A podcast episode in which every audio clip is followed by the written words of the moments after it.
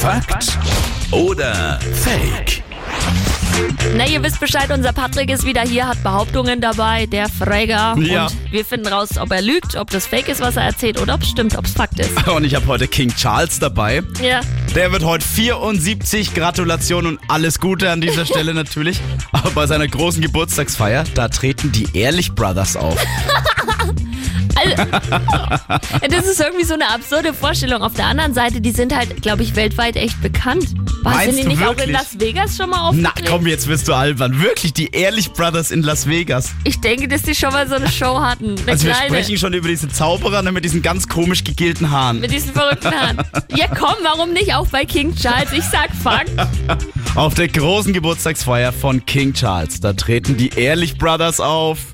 Fakt Jetzt pass auf. Ja, es ist so. Die Ehrlich Brothers eröffnen die große Gala in der Londoner Royal Albert Hall. Ja. Der ist nämlich ein, tatsächlich ein ganz großer Fan der beiden. Und äh, er selber zaubert auch ein bisschen, hat er im Interview verraten. Und er hat die Ehrlich Brothers im englischen Fernsehen gesehen und hat sich gedacht, boah, die sind dufte, die gefallen mir, die will ich, die, dass die an meinem Geburtstag auftreten. Und die sind auch schon vor vier Jahren an seinem 70. übrigens Kein aufgetreten. Scheiß. Ist so.